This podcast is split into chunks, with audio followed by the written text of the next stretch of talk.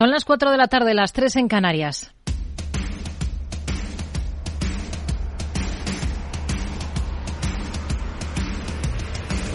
No decida lo que hará el mercado. No se salte las normas de su operativa. No se deje dominar por sus emociones. Mercado Abierto con Rocío Arbiza.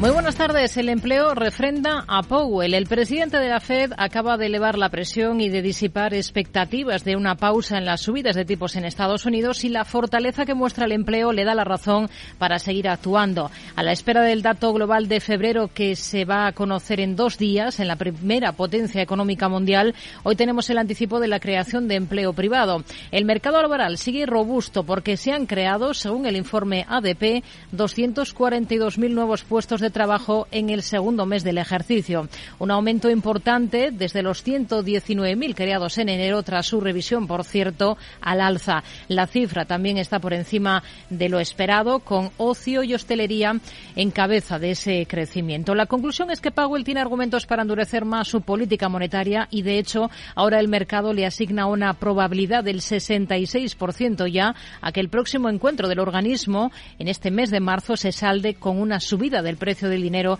de 50 puntos básicos y no de 25. Hoy Powell vuelve a hablar justo a esta hora. Se espera que insista en esa misma línea, mientras en su vecino del norte, en Canadá, su Banco Central acaba de anunciar que mantiene tipos en el 4,5%, segundo mes, por tanto, en el que hace pausa en su ciclo particular de ajuste. Más allá de ello, aquí en Europa, la Comisión Europea se prepara para volver a aplicar el año que viene las reglas de disciplina fiscal tras casi cuatro años suspendidas por la pandemia y la guerra en Ucrania. Y en ese camino hoy ha dado una señal. Ha pedido a los estados de la Unión que elaboren ya planes para reducir deuda y déficit públicos de aquí a 2026. Ya saben que la meta está en un límite del 3% del PIB para el déficit público y del 60% en el caso de la deuda. Cotas que desde la Autoridad Independiente de Responsabilidad Fiscal, la IREF, ven factible para España, al menos en lo de alcanzar el 3% de déficit público para ese año. Lo que no será fácil, aseguran, será bajar ese umbral y reducir la deuda por debajo del 100% en ausencia de medidas. Por lo demás, hoy en bolsa tenemos indefinición a esta hora en Wall Street con los índices muy planos y tenemos tono mixto aquí en Europa con ligeros recortes para la bolsa francesa en un día de resultados de grandes como Adidas o Tales, mientras que aquí en casa volvemos a estar centrados en ferrovial. Hoy el presidente de la CNMV, Rodrigo Buenaventura, ha dejado claro que el organismo y también BME analizan si hay limitaciones a la cotización en Estados Unidos desde España. Estamos analizando si en ese ámbito hay alguna dificultad, cosa que hoy no podemos afirmar con rotundidad. En un foro organizado por el español ha defendido que el mercado de valores español es plenamente homologable a cualquier otro. Son múltiples los ejemplos de compañías que tienen su sede en un país, su sede social en un país, y registran y negocian sus acciones en otro. Tampoco existe fragmentación, a pesar de algunos comentarios que he oído en los últimos días, en materia de requisitos de información de los emisores, información financiera, no financiera, transparencia, uso de mercado, folletos. Es un error pensar que las compañías eligen su lugar de cotización en función de estos parámetros porque son idénticos en toda Europa. Recuerda que las empresas españolas pueden salir a cotizar a otros mercados como el de Estados Unidos sin necesidad de trasladar su sede. Pueden cotizar mediante ADRs y recordatorio en la misma línea por parte de la embajadora de Estados Unidos en España. Pero hay muchas empresas españolas que están en España y que cotizan en la bolsa, ¿eh? que no, no, no, tuvieron que mudarse para hacer eso. Una cosa no tiene que ver con la otra. A cuenta de la polémica, la vicepresidenta económica Nadia Calviño, en la sesión de control al Ejecutivo en el Congreso, defiende que les ha ido bien a las empresas con este gobierno. Se mire como se mire, a las empresas españolas les ha ido y les va muy bien con este gobierno. Nunca han tenido un gobierno responsable que tome decisiones coherentes que estén apoyadas por los organismos internacionales y que además sepa responder con determinación, pero también con visión de futuro, con eh, responsabilidad, como decía, y pensando en los ciudadanos y pensando en el interés de las empresas de este país. Adelanta Calviño, por cierto, que la creación de empleo se está acelerando en marzo después de cerrar febrero con 90.000 afiliados más a la Seguridad Social. Y hoy Día Internacional de la Mujer, la ministra de Ciencia e Innovación, Diana Morán, recuerda. El progreso hacia la igualdad de género se está estancando en el mundo Y con el ritmo actual, la brecha en Europa se cerraría dentro de 60 años.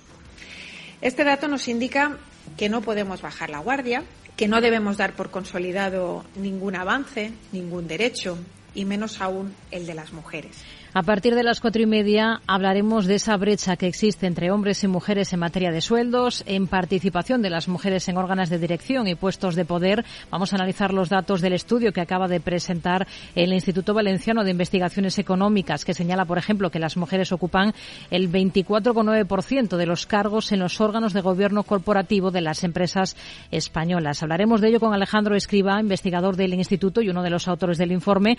También hablaremos de lo que supone el papel de la educación en la consecución de la igualdad. Será con Fátima Gómez, profesora de Sociología de la Universidad Europea de Valencia. A partir de las cinco y media de la tarde, en nuestro espacio de educación financiera, hoy vamos a detenernos en si sabemos decidir si nos compensa pagar hipoteca o alquiler. Será con Laura Martínez, directora de comunicación de iAhorro. Y justo después abordaremos cómo configurar buenas plantillas para invertir con arreglo al análisis técnico de la mano de CMC Márquez. En el tramo final del programa, a partir de las seis tendremos consultorio de bolsa hoy con Gerardo Ortega, responsable de gerardoortega.es y colaborador de CMC Márquez. Esto es Mercado Abierto en Capital Radio. Comenzamos.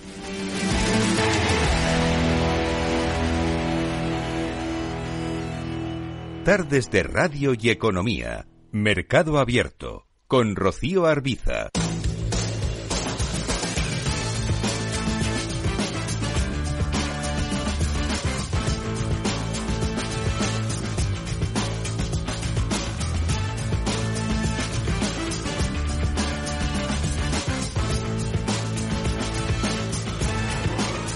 Comenzamos mirando a Estados Unidos. Tenemos sobre la mesa ese dato de creación de empleo privado. Estados Unidos crea 242.000 empleos en el mes de febrero, según el informe de ADP, pero también tenemos otras referencias macro de déficit comercial. Javier Luengo, muy buenas tardes. Así es, Rocío, muy buenas tardes. Se registra que ligeramente un menor de lo esperado, sobre los 68.300 millones, y más allá de esto, el dato del mercado hipotecario, demanda de hipotecas, un volumen de solicitudes que aumenta, se recupera, aumenta en un 7,4. La inteligencia de Estados Unidos apunta a un grupo pro-ucraniano como autor del ataque al Nord Stream 2. Ahora es el New York Times quien lo afirma, citando fuentes del espionaje estadounidense. De acuerdo con la información de este periódico, se trató de un grupo pro-ucraniano, como decías, quien llevó a cabo la acción y que no parece, eso sí, que haya tenido el beneplácito del gobierno de Volodymyr Zelensky. Estados Unidos estrecha su alianza con Corea del Sur. Tras la visita de Estado del presidente surcoreano Yoon Suk-yeol en las próximas semanas, en abril, para marcar, dicen, un punto de inflexión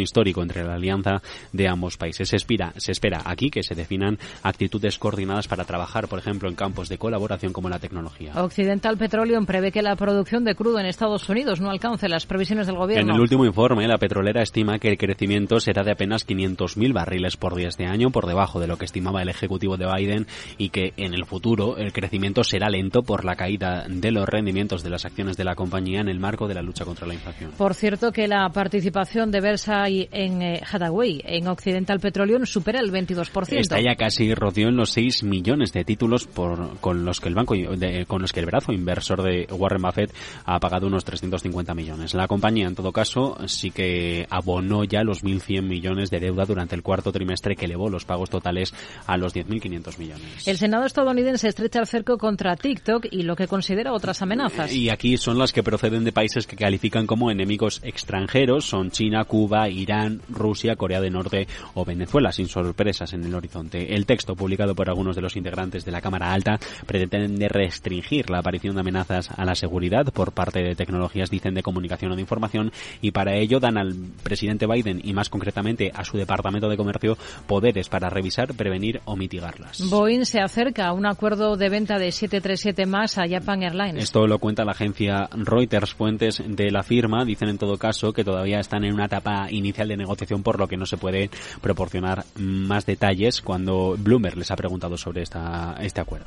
El consejero delegado de American Airlines dice que va a igualar los salarios de los pilotos a los de Delta. Robert Tyson eh, considera que ahora sí que está preparada la compañía. Los pilotos de Delta han ratificado en las últimas horas, la semana pasada concretamente, un contrato a cuatro años con un 34% en aumentos acumulados para sus 15.000 pilotos. La Administración Federal demanda la fusión de JetBlue y Spirit Airlines. Porque apuntan a su presión de competencia y además aseguran que sería presunta presuntamente ilegal. El Departamento de Justicia, el Distrito de Columbia y los estados de Nueva York y Massachusetts han presentado una demanda antimonopolio argumentando incremento de precios y menos opciones para el cliente. Bed Billon obtiene 135 millones en ingresos brutos por la emisión de acciones. Las preferentes que se pusieron en el mercado como parte de la oferta pública del pasado 7 de febrero. El acuerdo, que se ha llegado a describir en las últimas horas como una de las situaciones financieras más inusuales eh, de los últimos 20 años. En el eh, sector tabaquero, Altria pide a la Comisión Federal de Comercio que se eh. El fabricante de cigarrillos electrónicos, la FTC, apuntaba en 2020 a que la inversión de casi 13.000 millones violó la ley antimonopolio porque la compañía adquirió la posición de 35% en lugar de continuar compitiendo contra Juul en el mercado de los cigarrillos. Y tenemos también en el punto de mira Twitter y lo más vaticina un flujo de caja positivo para la compañía en el próximo trimestre. Así lo ha comentado en las últimas horas en la red social tras una entrevista con expertos de Morgan Stanley. Dice más que, que lo conseguirán a raíz de un aumento de usuarios y una reducción de costes. Hoy tenemos en el punto de mira Molson Coors liderando las alzas en el S&P 500 casi un 5% arriba. Occidental Petroleum, uno de los protagonistas de la jornada, está rebotando, subiendo más de un 3%. Freeport McMoran también con alzas superiores a los tres puntos porcentuales. En el lado de las caídas encontramos a Esti, un 5% de recorte, Brown Forman en el día de su presentación de resultados con eh, retrocesos del 3,5%. Vamos a analizar ya lo que está ocurriendo en Estados Unidos. Hablamos con Celso Otero, gestor de fondos de Renta 4 Gestora. Hola Celso, muy buenas tardes. Hola, buenas tardes, ¿qué tal? Lo primero comenzamos con la macro, con ese dato de ADP de creación de empleo privado en Estados Unidos eh, de febrero y también con el dato de balanza comercial, en este caso de enero. Por el lado del empleo, desde luego, se refrenda un poco esa visión de Powell, ¿no? Sí, la verdad es que estamos viendo muy buenas cifras, los datos de empleo, una creación mucho más alta de lo que estaba esperando el mercado. Aquí vemos que la, principalmente si analizamos un poco más el dato, vemos que la parte de empresas más grandes son las que siguen creando empleo, mientras que las empresas pequeñas de menos de menos 50 empleados siguen destruyendo empleo un mes más, ¿no? Que van cinco con este. Y en un entorno donde la parte del ocio y los servicios financieros son los que más empleo están creando. Al final vemos la economía americana que se encuentra en un momento pues prácticamente de pleno empleo y donde estamos viendo también otros indicadores, estamos viendo que las importaciones siguen creciendo fuertes y al final eh, lo que ves es que la economía americana pues eh, sigue gozando de buena salud en un entorno de subidas de tipo de interés que afectan evidentemente a la economía, pero que todavía parece que es pronto para decir que, que han provocado un frenazo en ella. Hoy repite mensaje Powell, ya dejaba claro en la última sesión esa actitud hawkish de la institución. Lo cierto es que sus comentarios no son nuevos. La novedad está quizás en, esas esperanzas que entierra, ¿no? Las de una pausa cercana en el ciclo de subidas de tipos, como si estamos viendo, por ejemplo, en su vecino del norte, en Canadá. Hoy hemos visto de nuevo reunión de tipos y se mantienen en el 4,5% por segundo mes consecutivo. Aquí la situación, pues, eh, es, ya, hemos comentado alguna vez, ¿no? Es al final, primero, el mercado ha pasado un poco de optimismo, parecía que que los ciclos eran mucho más rápidos. Venimos de una subida de tipos de interés extremadamente vertical, es la más vertical que ha habido con más pendiente en los últimos 50 años, y, y en un entorno donde muchas veces eh, no, no vemos los efectos de la política monetaria en el corto plazo, ¿no? Al final, muchas veces, eh, pues todas las inversiones que han hecho las empresas o toda la planificación de gastos que tienen las familias, pues se basan en la situación actual que tienen y la tasa de ahorro, aunque en parte las expectativas futuras también descuentan y se modifica un poco las expectativas de gasto y de inversión en el medio plazo. En este momento, pues eh, consideramos que eh, pasamos de optimistas en la primera parte del año y, y ahora mismo pues con todos estos ajustes, eh, los bancos centrales están dando ese mensaje de cautela que no tienen por qué ver un cambio eh, importante de política monetaria en el corto plazo.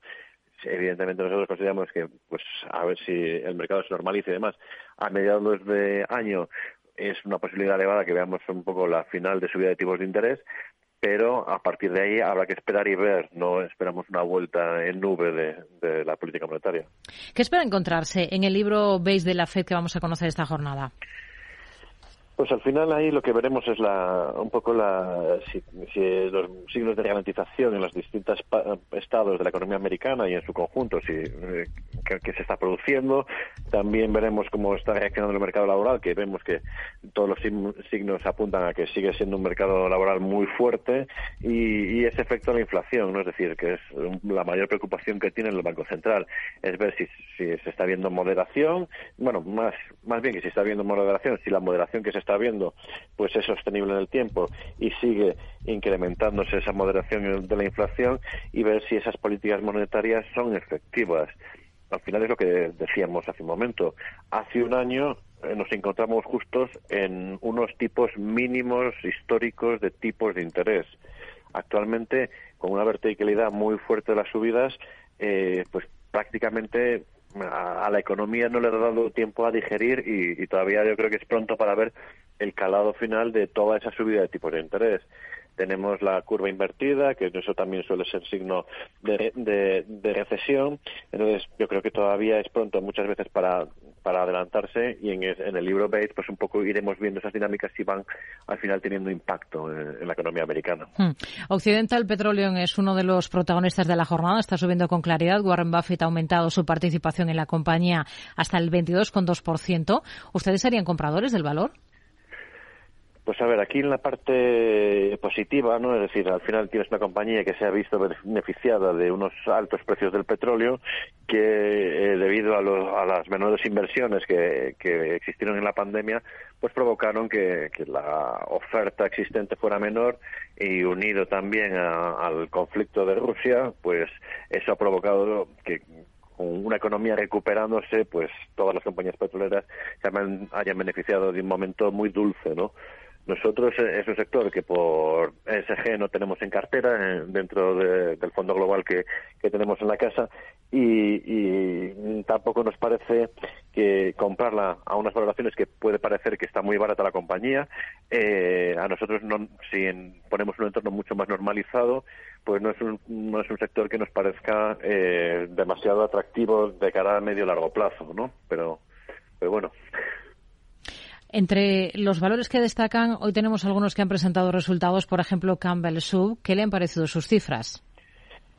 Pues han sido cifras, cifras buenas, ¿no? Al final lo que hemos visto es como subía la guía en el año. Al final es un fabricante que, que es principalmente eh, es un negocio defensivo, está centrado en lo que es eh, alimentación y snacks, ¿no? Y, y están viendo como cómo, su, cómo eh, va subiendo, cómo la subida de precios que está realizando sus productos, la, la demanda eh, es sensible a su subida de precios, pero en menor medida de lo que estaban estimando. Entonces eso está favoreciendo el mix, ¿no? que aunque vayan perdiendo margen con esas subidas de precios que no trasvasan del todo al consumidor eh, la subida de precios que están teniendo en, los costes, pero sí que eh, en cómputo general, aunque le empeoren los márgenes, el beneficio sigue creciendo. En este sentido, el, es una, compañía que sí que nos gusta. Lo que pasa es que el escenario idóneo para la compañía sería que la parte de subida de precios pues ya llegase un poco más a su fin y que los márgenes de la compañía se fueran estabilizando, ¿no? Para poder eh, optimizar un poco la parte del beneficio. En resumidas cuentas, consideramos que eh, en este entorno el consumo defensivo debería seguir comportándose eh, relativamente bien, pero también hay que, ver que la valoración, eh, el comportamiento de la compañía ha sido mejor que muchos de sus comparables. Otra de las que ha presentado es Brown Forman, la firma de bebidas espirituosas. Se está recortando con claridad en bolsa. No han convencido, no ha cumplido más bien con las expectativas que estaba esperando el mercado, ¿no? Sí, Aquí eh, eh, lo que pasa es que los márgenes han, eh, han, sufrido mucho más. Igual que comentábamos en el caso anterior, que eh, habían podido traspasar mejor esa subida de precios y los volúmenes no se habían afectado, no se habían visto afectados tanto, aquí en este caso sí que sí que se han visto más afectados y, lo que hemos visto en, este caso también es que los márgenes se han de, se han deteriorado. En este sentido, pues hemos visto como los, los resultados han sido mucho más discretos de lo que se estaba esperando en el mercado y eso está provocando las caídas eh, en el valor. Tenemos en el punto de mira también a JetBlue y Spirit dicen que van a seguir adelante con sus planes de fusión pese a que el Departamento de Justicia de Estados Unidos va a tratar de bloquear la compra de Spirit por parte de JetBlue por 3.800 millones de, dólares. ¿Tendrían aerolíneas ahora mismo en cartera? Nosotros no es un negocio que tengamos en cartera, ¿no? y tampoco tenemos vista de, incorporarlo de, a nuestra cartera, eh, porque al final aunque nosotros sí, buscamos negocios que tengan un crecimiento secular y las compañías lo tienen, es decir, el tráfico de, pasajeros crece año a año, ¿no? Y eso es una cosa que, ves positivamente. Lo que vemos es que el problema que hay es que normalmente la competencia es muy elevado en el sector de aerolíneas y al final es un, negocio que es muy intensivo en capital, ¿no? Porque tienes que estar invirtiendo en nuevos aviones eh, todos los años vía o compra o vía leasing, que al fin y al cabo podemos mirarlo de una forma o de otra, pero al final es una inversión que tienes que estar realizando y que al estar realizando esa inversión, si tu competencia compra aviones más nuevos, pues eh, son más eficientes en combustible, con lo cual tienen unos precios más bajos. A ti en tus aviones antiguos que están en esas rutas, eh, pues tu margen está bajando. Entonces, al final vemos una competencia muy elevada que necesitaríamos una consolidación bastante más fuerte en el sector para ver que, que sea un, un sector que sea más atractivo y, además con todos los planes de SG que hay en el mundo, con el incremento de compra de, derechos de carbono y demás, eh, pues al final en márgenes va a pesar, aunque mm, lo van a ir trasvasando el precio al consumidor y, veremos incremento de precios, hmm. pero eso al final consideramos que, que, va a deteriorar márgenes, ¿no? Nos quedamos con ello. Celso Otero, gestor de fondos de Renta 4 Gestora. Gracias por mirar con nosotros al mercado estadounidense. Muy buenas tardes. Gracias a vosotros. Buenas tardes. Tardes de Radio y Economía con Rocío Arbiza. Tomaré el sashimi de salmón y después este fondo de renta variable japonesa. ¿Cómo? Y cárguelo todo a la misma cuenta, por favor. Si eres cliente de Renta 4 Banco, estás acostumbrado a tenerlo todo en el mismo lugar. Realiza pagos con tarjeta, transferencias y domiciliaciones desde tu cuenta de inversión. Entra en r4.com y descubre nuestros servicios gratuitos. Renta 4 Banco, más especialista, más para todos. Tardes de Radio y Economía. Mercado Abierto.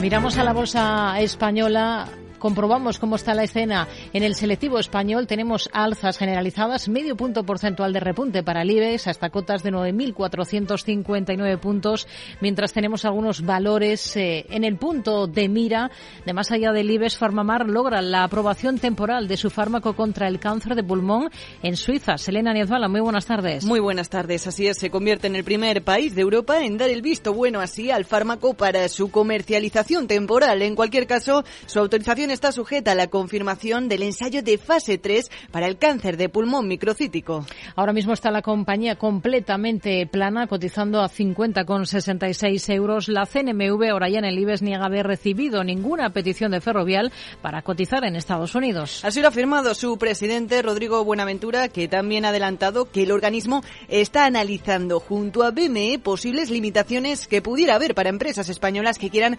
cotizar en Estados Unidos eh, permaneciendo a su vez en el mercado español, concretamente mediante el método del listing ante el traslado de Ferrovial.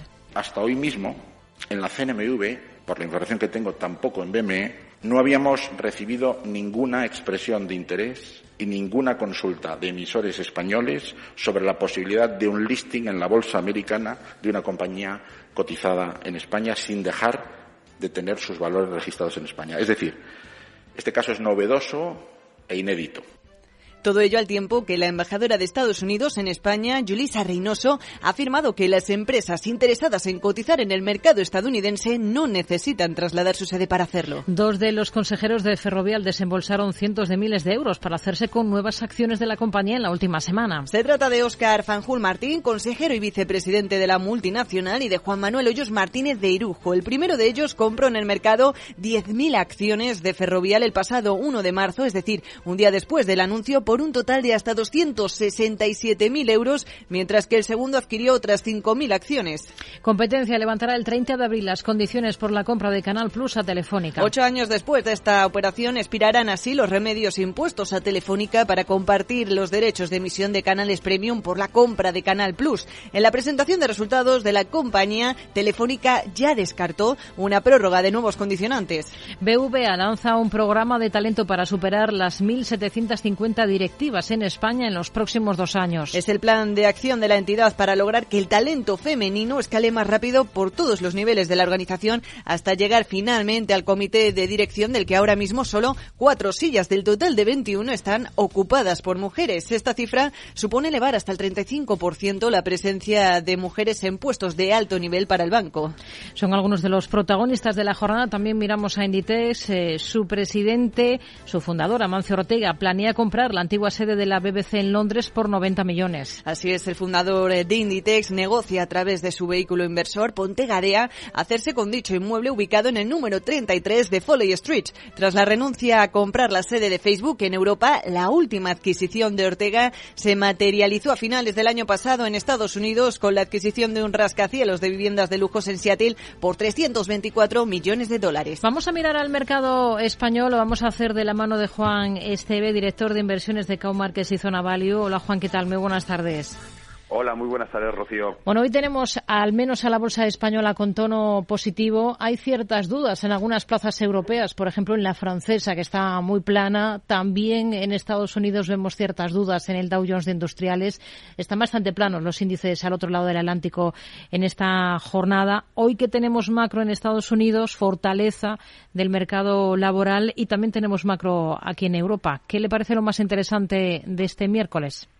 Yo creo que lo más interesante dentro de, Estados Unidos sería, lógicamente, esos datos que has comentado de fortaleza que tiene la economía de Estados Unidos todavía y las palabras que pueda decir Powell esta tarde. Ayer ya nos dejó entrever que precisamente la Fed no va a dudar en poner toda la carne en asador con el fin de controlar la inflación. Y yo creo que eso será el foco donde están los inversores y lo que pueda hacer que mueva la bolsa americana y, por tanto, la bolsa europea. Hoy desde la Comisión Nacional del Mercado de Valores se han pronunciado sobre las eventuales limitaciones de las empresas españolas para cotizar en Estados Unidos. Rodrigo Buenaventura, su presidente, asegura que Ferrovial no avisó de esas limitaciones del parque español por las que se va a Ámsterdam con la idea de saltar a Wall Street. Cotizar en Estados Unidos mediante ADR, ¿qué limitaciones puede tener que no le sirve a compañías como Ferrovial?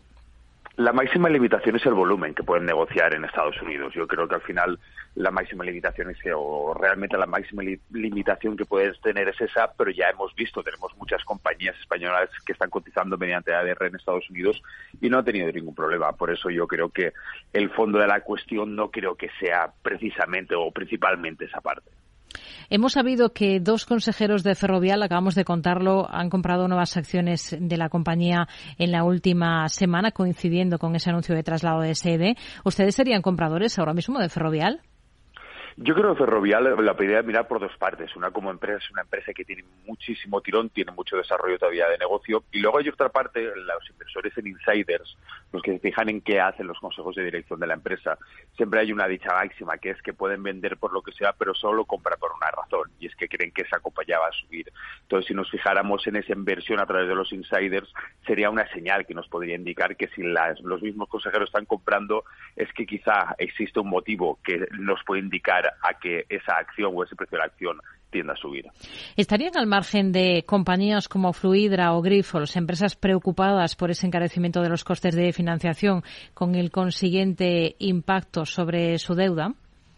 Indudablemente, yo creo que ahora mismo en el entorno que estamos, en un entorno de subida de tipos y que previsiblemente van a subir todavía los tipos más, empresas que ya tienen un alto porcentaje en deuda y que ya se muestra su preocupación sobre la deuda que tienen y cómo puede afectar ante ese escenario de subida de tipos, yo creo que son empresas que por lo menos durante un tiempo habría que mirarlas con cierto cierta distancia. Hmm. Hoy entre los valores que destacan en la bolsa española tenemos tono positivo en Endesa, está subiendo un 3,80% ahora. ¿A qué responde este buen tono? Yo creo que en Endesa concretamente y en muchos valores los que nos tendríamos que fijar también es en la parte técnica, en análisis técnico. Hay muchas empresas que ahora mismo están viéndose quizás más movidas por análisis técnico que es donde están dirigiéndose los grandes inversores, incluso los bancos, grandes bancos de inversión. Estamos viendo que están haciendo operaciones con opciones diarias. Entonces, yo creo que ahora mismo, ante esta incertidumbre que tenemos de manera global en la economía, una parte de la técnica del análisis técnico es muy importante y precisamente en ese están unos niveles, unos soportes muy cercanos a 18 que si rebota incluso podría irse a 19 o 20 sería el objetivo. Hmm.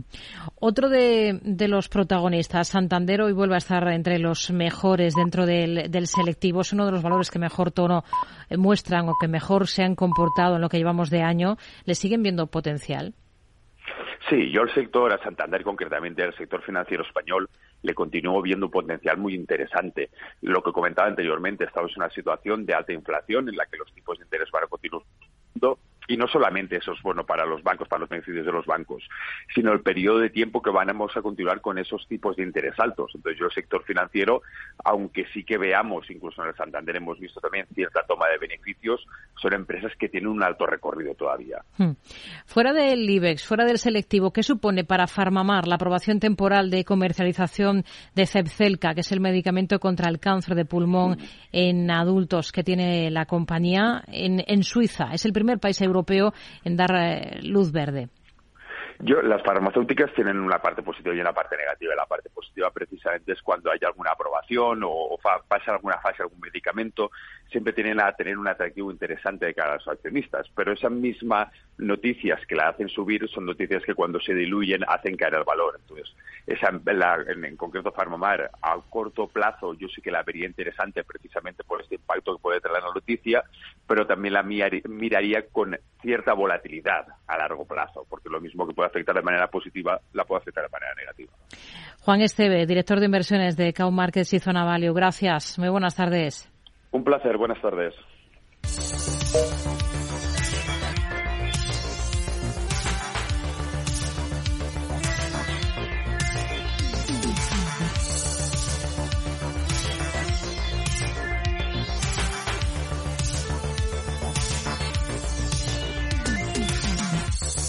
Miramos al resto de plazas europeas, comprobamos cómo está la escena justo ahora. Si nos detenemos en la bolsa alemana, el CFD del DAX ahora mismo, según las pantallas de CMC que se está repuntando un 0,68% en una jornada con el selectivo francés, con el CAC 40 ligeramente en negativo, está recortando un 0,14%. Tenemos a la bolsa italiana con alzas del 0,41% en un día en el que miramos también al comportamiento de la bolsa de Londres. El FT100 registra repuntes en estos instantes del 0,25%, mientras que el Eurostox 50 está con alzas más discretas del 0,15%. Vamos a ver cuáles son los títulos que hoy destacan en esta jornada en Europa. Selena Nezbala. Y en la que volvemos a ceder el protagonismo en parte al los resultados empresariales, entre ellos a los de Adidas. La firma de ropa deportiva gana un 70% menos que en 2021, afectada por la ruptura de su colaboración con el rapero Kenny West, la inflación y los problemas en China.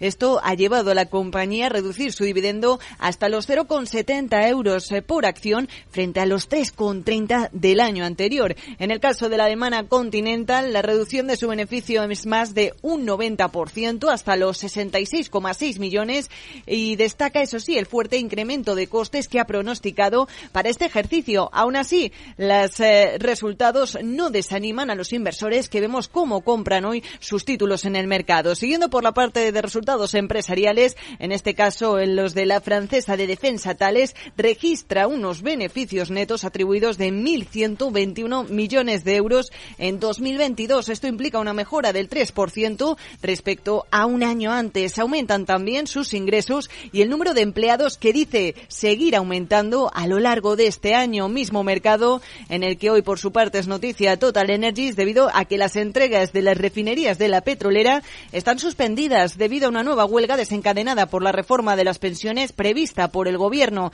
Buenas noticias, en cambio, las que llegan eh, por parte de Orpea, que ha dicho que ha conseguido un principio de acuerdo con sus principales socios bancarios que permitirá cumplir una de las condiciones suspensivas de su acuerdo de bloqueo relativo a la reestructuración financiera de la empresa, mientras que Orange es noticia porque amplía su conectividad global con OneWeb. Por su parte, y en otra línea de asuntos, Volkswagen se plantea construir nuevas fábricas de batería por un total de 240 gigavatios hora en Europa de aquí a 2030. La automovilística ha expresado que es su intención, pero que las ventajas en Estados Unidos son mucho más atractivas por unos costes de la energía más bajos y gracias eh, también a las ayudas estatales del gobierno estadounidense, al tiempo que Credit Suisse ha recibido luz verde reglamentaria de China tras años de espera para lanzar por fin un negocio de gestión de patrimonios en toda regla en la segunda mayor economía del mundo. La expansión se produce después de que el banco sufriera, recordemos, en el cuarto trimestre unas salidas de capital mundiales por un valor superior a los 98 mil millones de dólares. Vamos a analizar lo más interesante del día en Europa. Lo vamos a hacer en los próximos minutos de la mano de Alberto Roldán, director general de Metagestión. Alberto, muy buenas tardes. Buenas tardes, Rocío. Tenemos muchos resultados en Europa. Por ejemplo, tenemos esas cifras de Adidas, gana un 71% menos en el último ejercicio. Además, recorta el dividendo. ¿Qué le parece? Bueno, lo habéis comentado en la entradilla, ¿no? Al final no ha dado mensajes excesivamente positivos a la compañía. Eh, el impacto del recorte del dividendo ha pesado mucho en la, cotización hoy, aunque curiosamente la última media hora se ha dado la vuelta y desde unas caídas abultadas, pues prácticamente está subiendo en vertical, ¿no? Y todo apunta a que va a cerrar en positivo. Es curiosa la reacción del mercado. Pero no ha sido, eh, digamos, unas cifras, y más que las cifras diría el outlook, ¿no? Porque seguimos sin tener claro una estrategia buena o visible en el, en el, medio plazo. El mercado sigue todavía viendo que el posicionamiento a nivel de marca, producto y desarrollo está por detrás de otros competidores eso es lo que yo creo que ha pesado en gran parte en la sesión, pero bueno, insisto, sorprendentemente la acción se ha dado la vuelta de manera radical y ahora parece que las cifras han sido incluso positivas, lo cual no es cierto. Si miramos a, protagonistas, eh, tenemos a Continental en el punto de mira. ¿Cuáles han sido las claves de sus cifras, las del fabricante de neumáticos y componentes automovilísticos, que hoy está subiendo con fuerza? Sí, bueno, yo creo que el, excesivo negativismo del sector eh, o del inversor generalmente hacia el sector del automóvil y de componentes especialmente eh, ha llevado a que estuviera anclado en unas cifras algo peores y, bueno, pues ha demostrado que no, que las ha superado de alguna forma. El guidance que ha dado la compañía no ha decepcionado. Está estimando un margen EBITDA eh, de entre 5.5 y 6.5 frente a lo que el mercado esperaba que podía hacer en la compañía en medio plazo, que está por debajo del 6% y eso se ha valorado positivamente. ¿no? Yo creo que es un sector especialmente del neumático donde pesa mucho el componente de reposición más que el de venta nueva y, y nosotros particularmente los fondos que tenemos eh, con carácter internacional es un sector donde está representado con, con otra compañía, pero bueno, donde creemos que hay unas dinámicas que son positivas y que en el caso de Continental hoy, después de publicar, pues han gustado. Bueno, hoy está subiendo más de un 7% la compañía en un día de tono positivo en el mismo mercado en el alemán para Infineon, para la compañía tecnológica que está subiendo más de un 3%. ¿La tendrían en cartera ahora? La hemos tenido recientemente en varias fases. Lo que ocurre es que es una, compañía que, eh, dejando de lado que tecnológicamente es puntera y que representa un sector o, digamos, una idea conceptualmente interesante y que carecemos en Europa, como es el sector de semiconductores, eh, correlaciona mucho con el sector del automóvil. Y, nosotros seguimos mucho el tracking de la evolución de la cotización y del guidance que da la compañía con la evolución de las ventas. ¿no? Después de unos datos malos de diciembre y peores en enero, mm, estábamos un poco más negativos, pero la verdad es que la reacción que ha tenido el valor desde los mínimos de diciembre ha sido extraordinaria, ¿no? Ha pasado de estar por debajo de 30 a los más de 35 que cotiza hoy. Y esto significa que el mercado le da un poquito de prima. La verdad es que es una buena empresa y calidad dentro del sector. Tenemos a Tales en el mercado francés entre los peores con recortes eh, que superan el 3,5%. Ha presentado resultados. ¿Les convence esta compañía? Mm. Eh, no, no la seguimos no, por nada en particular, sino porque no estamos eh, posicionados en este sector. Pero es curioso, ¿no? Cómo reacciona el mercado y cómo es la psicología del inversor. Cifras más flojas eh, que las que hemos comentado anteriormente, el mercado las premia y las de tales que han sido, la verdad es que bastante buenas, con un crecimiento orgánico muy potente, con unos pedidos que han prácticamente elevado en un 50% a la mejor estimación, con un crecimiento orgánico muy interesante y cae un tres y medio. Hay veces que uno no entiende nada, ¿no? Y con el caso de Tales pasa algo parecido, quizá incluso sirviendo dividendo, que se me olvidaba. Eh, quizá el mercado a veces lo bueno no lo quiere y busca aquello que está deprimido simplemente por la psicología del rebote. A veces funciona así el, inversor, la verdad. ¿Qué, visión tienen para la francesa de distribución Casino, que es noticia por su proyecto para vender parte de su participación del 30,5% en la cadena brasileña de Casa en Carry Asaí, por la que espera alcanzar, se están hablando de cifras de 600 millones de dólares? He leído que el problema de, Casino era el precio de venta. No es cierto, estamos totalmente en desacuerdo. No, es una compañía que tengamos una opinión muy conformada, pero eh, es evidente que eh, el, precio que, que espera obtener, con independencia de que pueda ser alto o bajo, pesa en la situación patrimonial de la, de la compañía. Capitaliza menos de mil millones y, tiene una deuda de casi 15.000 millones es que esto ya por sí solo, ¿no? El mercado estaba, yo, creo que esperando otro tipo de mensajes, o al menos que la venta de, que, de esta participación pudiera ser sustancialmente más alta, que, que ya era un entorno muy optimista, ¿no?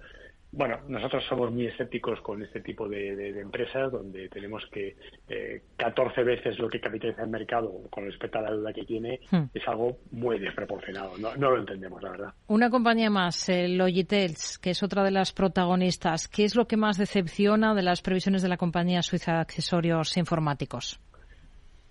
A mí es una compañía que me da un miedo terrible porque tiene un historial de, de, funcionar al mercado, de publicar. Eh, por enésima vez decepciones. Es una empresa que yo no termino de ver, no termino de entender, no me gusta el management, nunca me ha gustado, yo creo que no comunican bien. Tuve un momento de euforia cuando tras la pandemia, bueno, pues viene esa fiebre de comprar productos para la informática casera, ¿no? Y el trabajo, el, work at home, pero pasada esa euforia que le llevó hasta por encima de 100 euros, la realidad es que hoy está un 50% por debajo y sin visos de que pueda hacerlo mejor.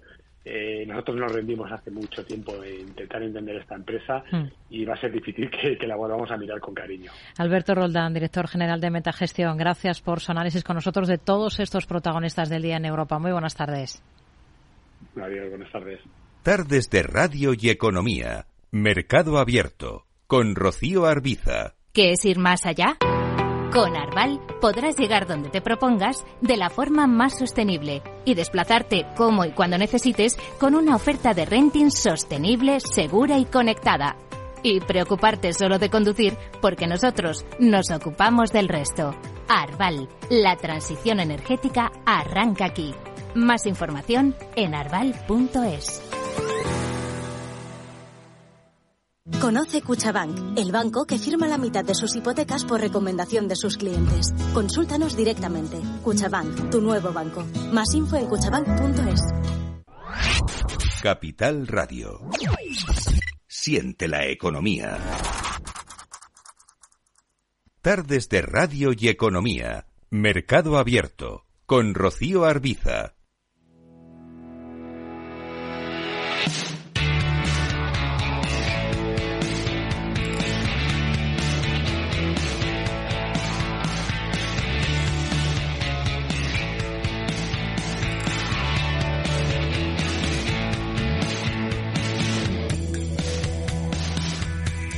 Seguimos. Día de la Mujer, 8 de marzo, un día en el que se pone de manifiesto la brecha que existe entre hombres y mujeres en materia de sueldos, en participación de la mujer en órganos de dirección y puestos de poder.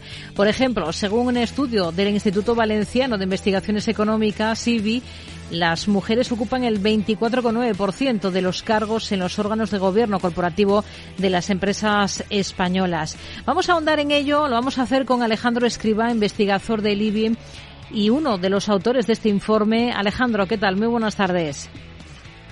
Hola, buenas tardes, ¿qué tal? Bueno, menos del 30% esa presencia de mujeres en los órganos de gobierno de las empresas, pero si hablamos de presencia en los consejos de administración, ese porcentaje se reduce hasta el 17,1%, ¿no? Según los datos que ustedes tienen. ¿Cómo han hecho el estudio? ¿Qué tipo de empresas han analizado? Cuéntenos un poquito más el detalle.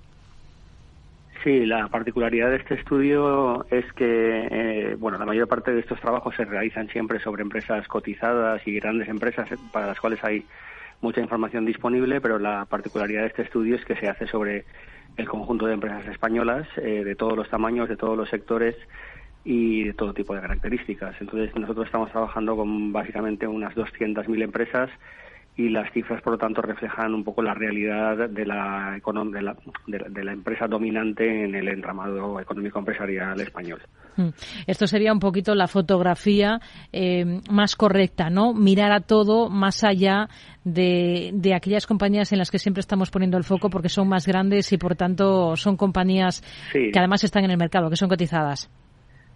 Sí, sí, las empresas cotizadas, por supuesto, son muy importantes porque aportan una gran parte del valor añadido y del PIB del país, pero en realidad en porcentaje son una cifra muy pequeñita. Las, las empresas más habituales que tenemos en nuestra sociedad son empresas de tamaño menor, ¿no? tamaño pequeño, mediano y microempresas, y nuestro análisis se centra en este tipo de, empresas y como decías tú antes, pues bueno, aquí eh, otra particularidad del estudio es que nosotros analizamos los, los consejos, los órganos de gobierno, administradores únicos, administradores solidarios, mancomunados, eh, consejos de administración y también analizamos la presencia de las mujeres en la propiedad de las empresas, eh, que es un aspecto bastante novedoso porque hasta ahora eh, hasta donde nosotros sabemos no existía ningún estudio que analizase esta perspectiva de propiedad. Hmm.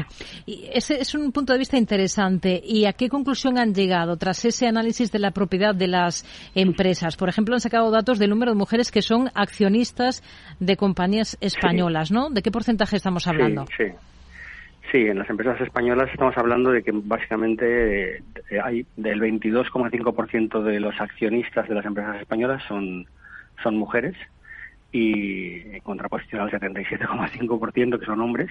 Y además, cuando estas mujeres son accionistas, eh, además de ser menos, eh, su porcentaje medio, el porcentaje medio de capital que poseen es 17 puntos porcentuales más bajo que el de los hombres. Es decir, las mujeres están, cuando son accionistas en promedio tienen más o menos un 50% del capital y los hombres están en torno al 67% del capital cuando son accionistas. Por tanto, son menos propietarias ¿no? de esas eh, compañías de las que son accionistas. Si nos fijamos en sectores, ¿dónde han comprobado ustedes que es mayor la proporción de mujeres eh, directivas? Luego le pregunto por el otro lado. Sí, Sí, bueno, los porcentajes son similares tanto en propiedad como en dirección, porque hay muchísimas empresas que tienen solo un propietario o, muy pocos propietarios y por lo tanto luego estos están representados en los órganos de gobierno, ¿no? en la mayor parte de los casos. los porcentajes son similares, pero los sectores donde menos presencia femenina hay son sectores fundamentalmente tecnológicos, eh, sobre todo, por ejemplo, el más destacado es programación y consultoría informática y sin embargo en el sector inmobiliario, en sectores más relacionados con eh, actividades de hostelería, aquí la, el porcentaje de mujeres asciende alrededor del 30-32%. ¿Qué relación han encontrado entre el tamaño de las empresas y la participación femenina en el capital de, de esas empresas? Sí, esto curiosamente, bueno, eh, tiene cierta, una cierta lógica, porque cuando hay más accionistas, eh, pues generalmente el, peso de las mujeres eh, va siendo cada vez menor, ¿no? Y esto ocurre cuando más grandes son las empresas, normalmente más accionistas suelen suelen tener, perdón. Sí. Sí, cuando hay eh, cuando hay más es que estaba, estaba entrando otra llamada al mismo tiempo, lo siento. Eh, cuando hay más accionistas, eh, normalmente las mujeres se diluyen en este conjunto de, accionistas y en las empresas más grandes esto es lo más habitual, ¿no? que haya un mayor número de accionistas, generalmente más varones. Cuando son más pequeñas, las mujeres eh, que, son accionistas suelen tener mayoría del capital o suelen tener un porcentaje importante del capital y entonces en estas em, pequeñas empresas el porcentaje sube, el porcentaje femenino sube en comparación con el, con el resto. Analizar la inclusión de la mujer en empresas de todos los sectores, eh, tamaños y características, como han hecho ustedes, ver qué similitudes y diferencias hay entre sectores, supone un paso importante, entiendo, para poder establecer políticas que incentiven esa reducción de desigualdades, ¿no? Es decir, lo primero es saber, tener claros los datos. Sí, sí, lo más importante es tomar conciencia de la situación y de la situación real, de, de cuál es la realidad que, que tenemos, ¿no? Porque sin, sin conocer esa realidad es difícil abordarla. Es, es evidente que existe una brecha importante, eh, fruto de muchos años de historia, de tradición, de cultura, de, de, hábitos, ¿no? De, culturales que tenemos muy arraigados, pero eh, conocer el problema en su plenitud y conocerlo bien con mayor profundidad nos ayudará a, a poder abordar estas desigualdades en búsqueda de una situación un poco más paritaria ¿no? en, un, en un medio plazo, porque a corto plazo esto, sobre todo el tema de la propiedad, es muy difícil de cambiar. Esto requerirá perseverancia y muchos años de trabajo para incentivar el emprendimiento femenino, para eh, bueno eh, animar el, el, en el caso de las empresas familiares animar, por ejemplo, la, herencia, eh, digamos, igualitaria en términos de, asunción de poder, de asunción de roles en el mundo empresarial por parte de hijos e hijas, etcétera.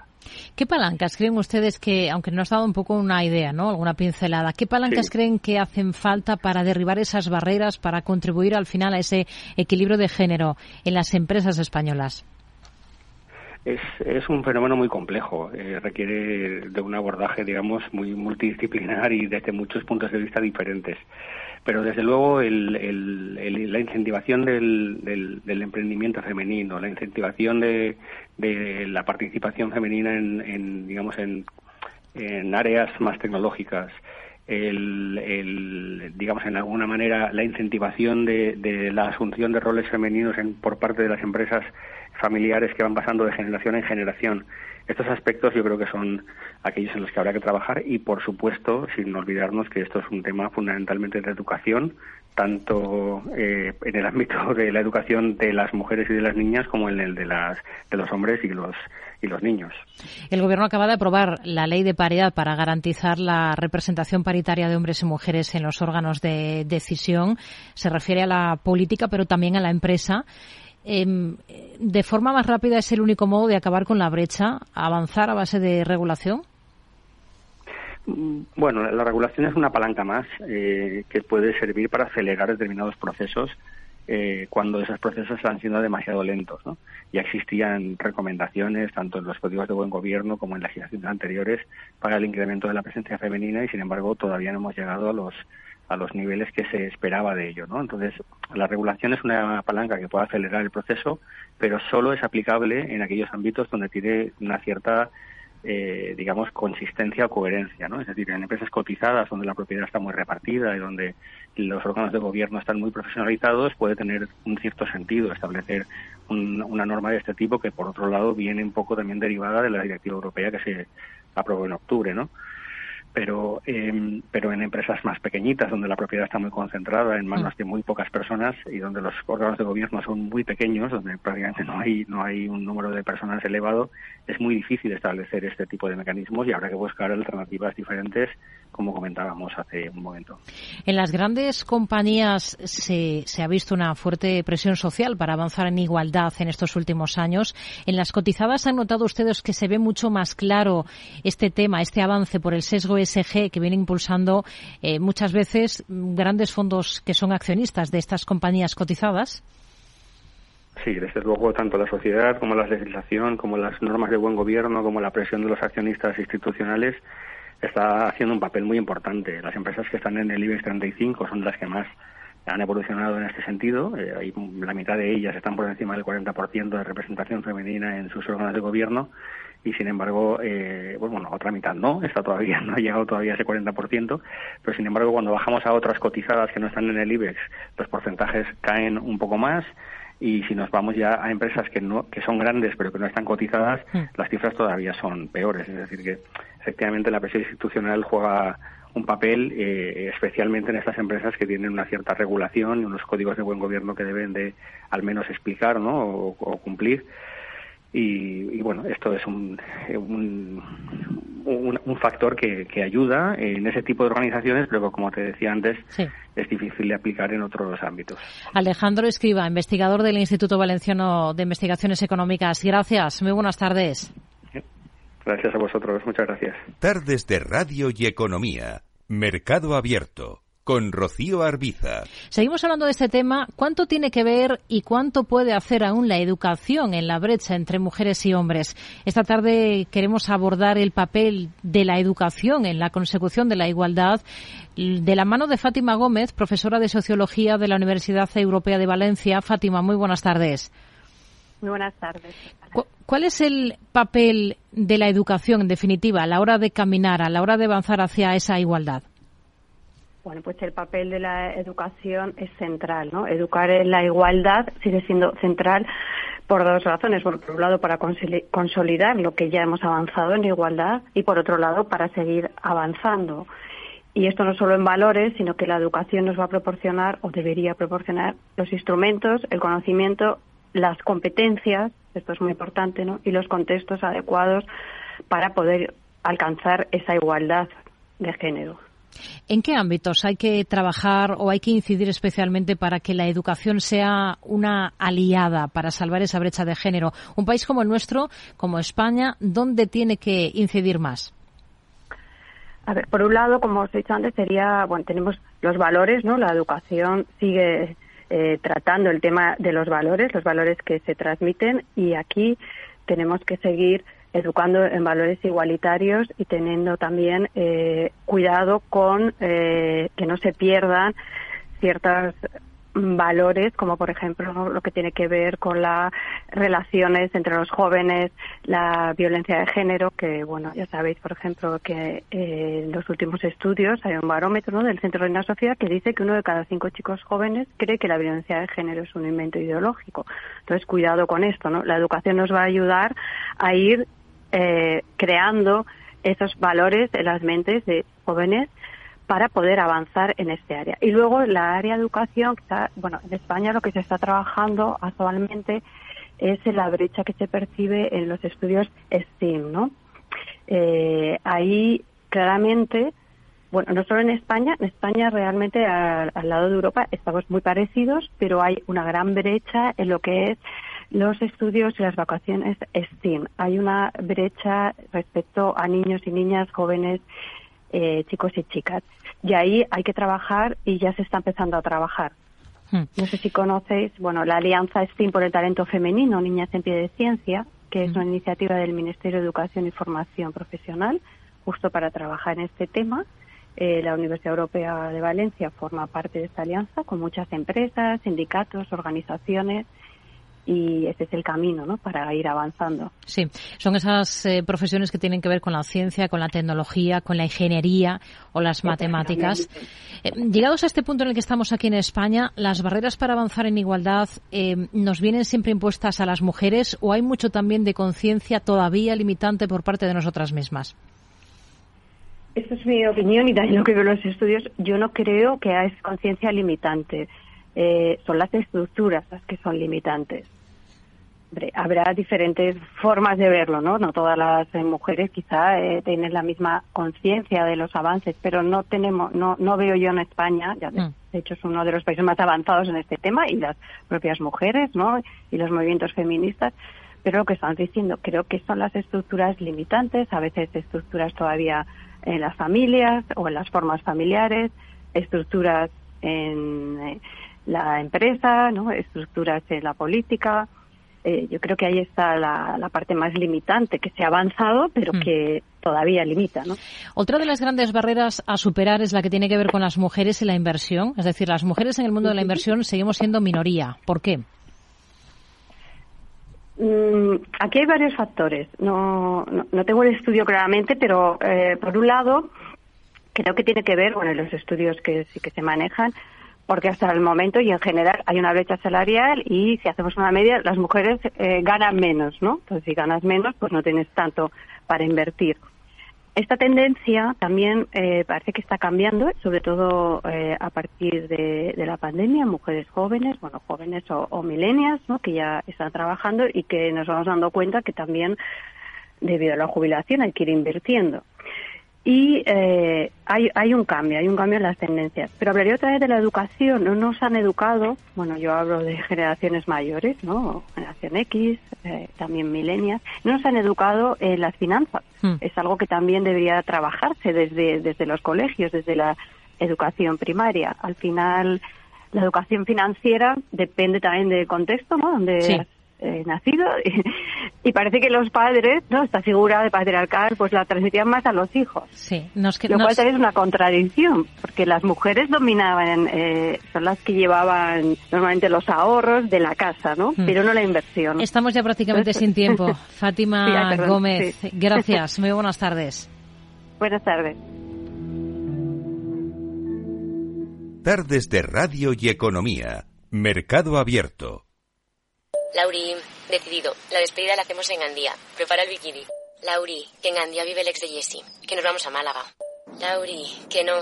Que dan mal tiempo. A Bilbao. Pinchos y party.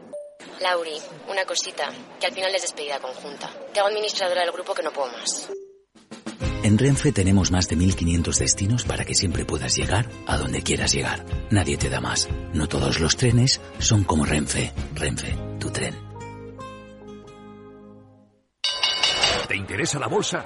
Compra y vende acciones o ETF sin comisiones hasta 100.000 euros al mes. ¿Has oído bien? Sin comisiones. Más de 550.000 clientes ya confían en XTB. Abre tu cuenta totalmente online. Un broker, muchas posibilidades. XTB.com. A partir de 100.000 euros al mes, comisión del 0,2%, mínimo 10 euros. Invertir implica riesgos.